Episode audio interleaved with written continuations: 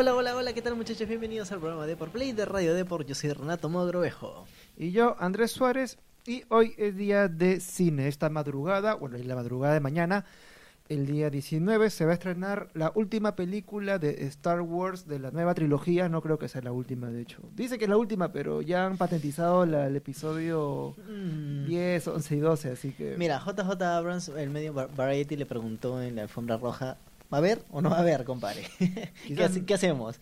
Y él dijo que, bueno, está en conversaciones, pero no hay nada claro. Quizás no con Abrams, ¿ah? puede ser otro director. Exactamente. Entonces, bueno, yo sí creo que la idea está planteada. Pero bueno, ya, en fin, este es otro tema. Lo que... Ahora, eso sí, dicen que este es el final de la saga Skywalker. Eso quiere decir que aquí se acaba el linaje, ya con la muerte y con los remanentes. Básicamente, pues vamos a ver qué hace Kylo Ren, si se queda como el gran villano, que sería como un Skywalker, o muere, yo qué sé, y arranca otro villano o algo por el estilo, ¿no? Porque, Hay muchas historias para desarrollar. exactamente, hay muchas teorías, muchas historias y cosas. Ojalá les, ojalá les vaya bien, porque con lo de Han Solo nunca más se habló si iba a haber una secuela la historia de Solo y... Es que no debería.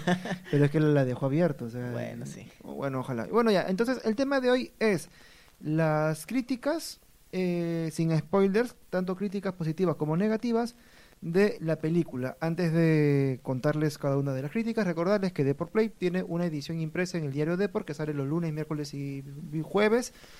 Y sábado y domingo según la coyuntura. Ahora que estamos en campaña navideña, pues bueno, nos están pateando el papel, así que no vamos bueno, a que salir también ha habido días. partidos fuertes, ¿no? Como, importantes y Sí, Binacional, Alianza, eh, Real Madrid, Barcelona, y los y los sorteos también Champions de League, sorteo de Libertadores. entonces bueno hay mucho deporte por hablar así que bueno nos han pateado y recordarles que este podcast está disponible en casi todas las plataformas de de, de podcast. Los eh, SoundCloud Spotify Spreaker de lunes a viernes siempre estamos grabando entre las 4 y 5 de la tarde. Así que ya ahora sí hablemos de Star Wars de hecho es una de mis sagas favoritas no sé si la tuya Tatu Sí, sí, también, o sea, me entretiene muchísimo, tampoco diría como que mis favoritas, pero me he visto todas las películas, sé muchísimo, he leído pues estos cómics que ya no son canon, eh, he jugado los videojuegos, o sea, sí, o sea, estoy empapado del tema, pero tampoco es como que, ah, wow.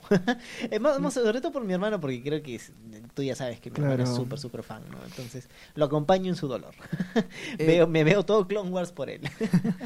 Bueno, arranquemos primero por lo que fue noticia. Este, la película ya ha sido, ya tuvo un avant premier, de hecho la prensa especializada ya tuvo acceso y prensa especializada les hablo de Variety, The Es- Screen Rant, por ejemplo, The Hollywood Reporter, que son los medios top, la top, revista ¿no? Rolling Stone ya tuvo acceso a la película, ya la vio y por lo tanto se ingresan al portal de Rotten Tomatoes, que es como una especie de foro especializado de, de crítica de cine. Se llevarán la desconcertante sorpresa que la película tiene una calificación de 58% de aprobación, es decir, no ha superado Bastante, de calidad. bajo. Es, más, The Mandalorian, los capítulos están alrededor del 80%. O sea, ya se pueden imaginar de que Mandalorian con ese Yoda le está dando guantazos a esta cinta de Star Wars. Y bueno, para darles un pequeño concepto, eh, no sé si es verdad. Por- porque justamente estaba, le estaba preguntando esto a André, pues he leído uh, las como que tres primeras líneas de cómo arranca la película que me parece raro que lo filtren. La verdad es que no estoy seguro si es verdad o no. Bueno, dicen que arranca con Kylo Ren eh, como que rastreando mensajes de Palpatine de, o Palpatine el, eh, bueno, Darth Sidious, ¿no? Y básicamente le dicen que él tiene un, un último, una última misión para convertirse en líder de la orden, de la nueva orden, que es básicamente matar a Rey, o sea, matar a la última Jedi, o algo así por el estilo. Y bueno, su recompensa, además de ser el líder de la nueva orden, es también hacerse con la flota y toda la armada del, del emperador, del Darth Sidious, que realmente se mantiene a las sombras con un ejército enorme y con naves y todo el potencial para dominar otra vez la galaxia. Eso es lo que he leído en los primeros, supuestamente son los primeros minutos. Ahora, no es confirmado porque no sé exactamente si la web tenía la información adecuada o si, si se estaba mandando una patinada. Sí, de hecho, bueno, siempre cuando te mandan a ver estrenos de previos, No puedes decir premier, absolutamente decir nada. absolutamente nada, así que bueno, probablemente sea una filtración de Reddit, que no es nada confirmado, solo son datos sueltos. Y bueno, y si tienen la duda de respecto a la calificación que tuvo Rotten Tomatoes, eh, la película pues obtuvo un 58% a partir de 147 críticas la- al momento que escribí la nota, creo que ahora ya son más.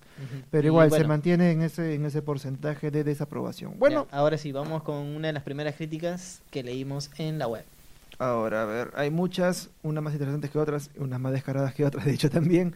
Vamos por un medio más o menos serio que es la... No, que más o menos serio, es contra serio. El Associated Press, que es la agencia de noticias eh, que, en fin, envía suministro de información para todos los diarios del mundo, en caso que estén suscritos.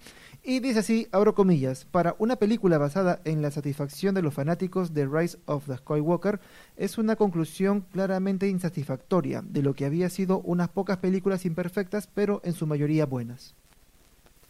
Bueno, IndieWare, por otro lado, dice, Rise of Skywalker funciona como la única eh, tradición cinematográfica a su disposición provenga de una galaxia muy, muy lejana. A ver qué más tenemos por acá. Forbes, bueno, Forbes dice lo siguiente: eh, la película, por no decir The Rise of Skywalker, la película, bueno, The Rise, eh, no, esta vez sí, The Rise, abro comillas, ya, vuelvo a empezar. The Rise of Skywalker es una mala película y un final miserable que no tiene otro propósito que el de asegurar, al menos algunos fanáticos adultos del original Star Wars, de que todavía son los elegidos, entre comillas, de la galaxia de la cultura pop. Es decir, es bastante, tiene bastante fanservice. Lo que Eh, ya, bueno, es que lo uno ya se lo imagina, ¿no? O sea, si en las dos primeras, si en la primera película ya, ya hubo bastante fanservice, que él tenía que haber, porque aparecía pues otra vez Han Solo, Leia, Citripio, Chewbacca, entonces... Pero wow, que aparezcan ¿no? es un fanservice, ¿ah? porque es, Eh, o sea, es parte de la línea argumental. O sea, Ya, pero si aparecen forzadamente, que el argumento ni siquiera los necesita, me parece sí que es un fanservice, que los tienes que poner porque si no la película no va a ser bien calificada.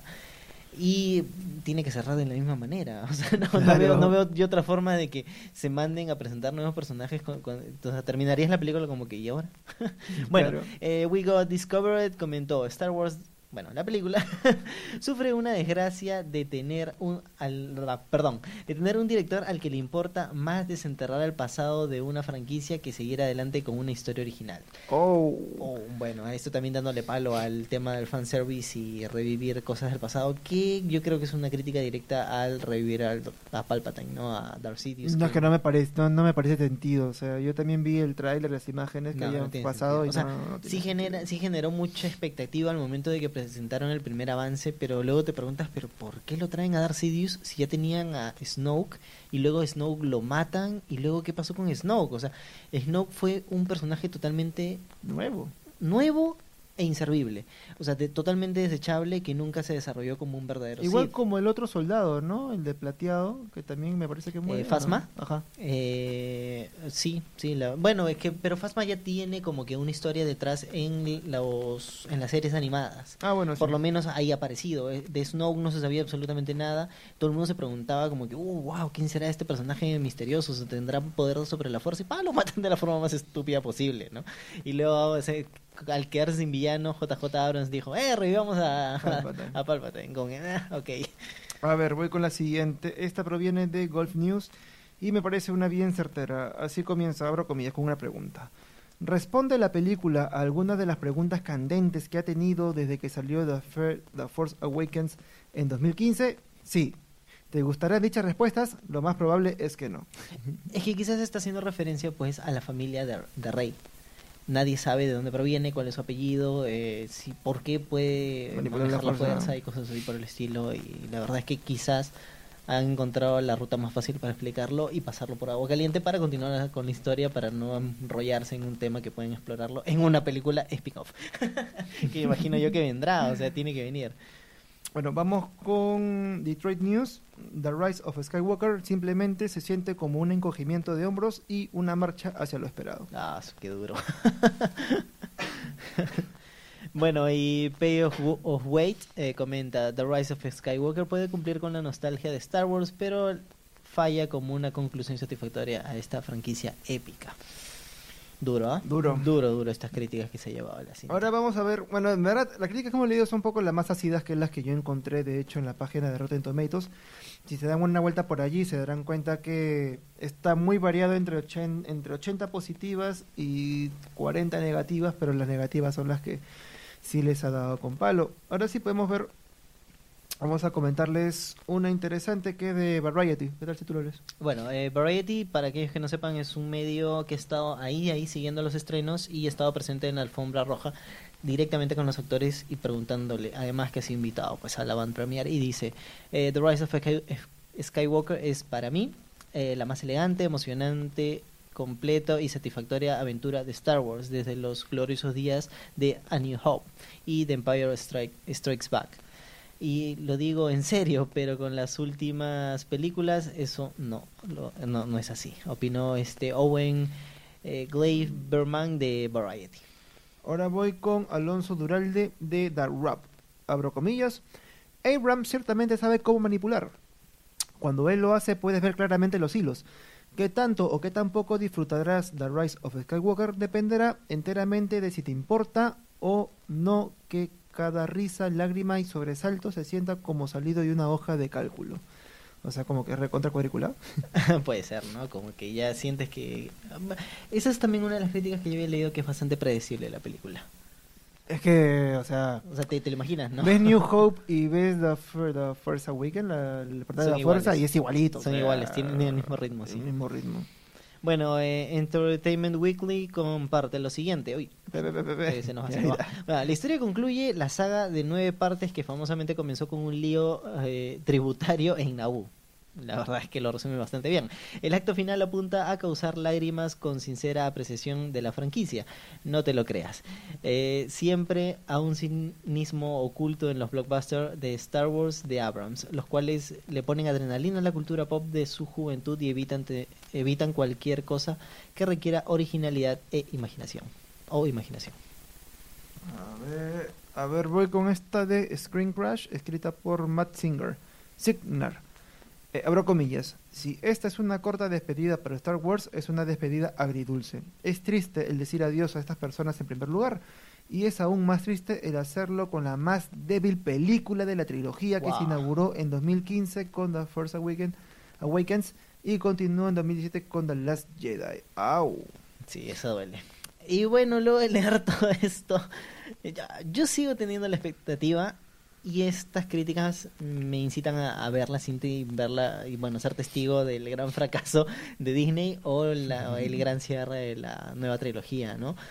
Pero definitivamente siento que... Es una película que se debe ver. Sí, además, bueno, siento que van a dejar muchas cosas abiertas por, lo, por justamente lo que tú me comentabas en el almuerzo, que, eh, bueno, Star Wars ya no se ha convertido en una historia, se ha convertido en un freemium, se ha convertido en un negocio muy, muy feo, en donde pues te dejan tantas historias abiertas para lanzarte series, para lanzarte películas, para lanzarte spin-off y cosas así por el estilo donde tú tienes que consumir. O sea, es que ya no vas a poder ver ninguna película de Star Wars si no compras la suscripción de Disney Plus, que llegará pues en el, siguiente año a América Latina. Y esto quiere decir pues básicamente las películas no te van a decir absolutamente nada y te van a forzar a, a comprar, comprar, comprar. Mm, Sí, pues no, de hecho es como el brazo rojo de De Citripio, de ¿no? Citripio, Ah, no te enteras que se por qué, que se explica en los cómics, pero claro, no te enteras por qué lo En las películas, tienes. exactamente. Me parece una práctica muy desagradable, pero bueno, ese es el negocio cinematográfico y así va a ser el futuro. Felizmente aún quedan directores como Scorsese y el irlandés, que en verdad es una hermosa película, vayan a verla. en verdad que sí. Y bueno, ya para cerrar, aún no he visto la película, la, la planeo ver para la siguiente semana ya. Yo iré este Este, la domingo, cosa es un... si no me equivoco. Este domingo vas a ver Sí, harta gente, ¿ah? sí, sí, me imagino. Hay que comprar las entradas, ya, ya, ya. Exacto. Y por internet para no hacer las colas innecesariamente. Ahí bueno, tiene la nota también, también en Deport Play de cómo comprar entradas por internet y no solamente por su cine favorito, que quizás es Cineplanet, que es la cadena más grande de Perú, sino también tienen Cinemar, Cinépolis y todas las aplicaciones este, a través de Fandango también, todas las aplicaciones ahí, los enlaces para descargar y los pasos a seguir para que compres tus entradas. O sea, está completita la nota. Exacto. Y bueno, y así más nos despedimos del programa. Eh, recordarles que Deport Play está disponible los lunes, miércoles y jueves en el papel, sábado y domingo según la coyuntura. Y bueno, también depende de la pauta publicitaria, pero bueno, eso es, otra co- eso, eso es otro tema. Y también este podcast está disponible lo, bueno, de lunes a viernes en las principales plataformas de, de podcast. Ah, iTunes, Spreaker, eh, mm, eh, iTunes, Spreaker, SoundCloud, ah, Spotify, Spotify, Google Podcast, y bueno, ya. y Y bueno, donde nos escuchen. Y nada más muchachos, muchas gracias por escucharnos. Mañana regresaremos con otro tema interesante. Chao, chao.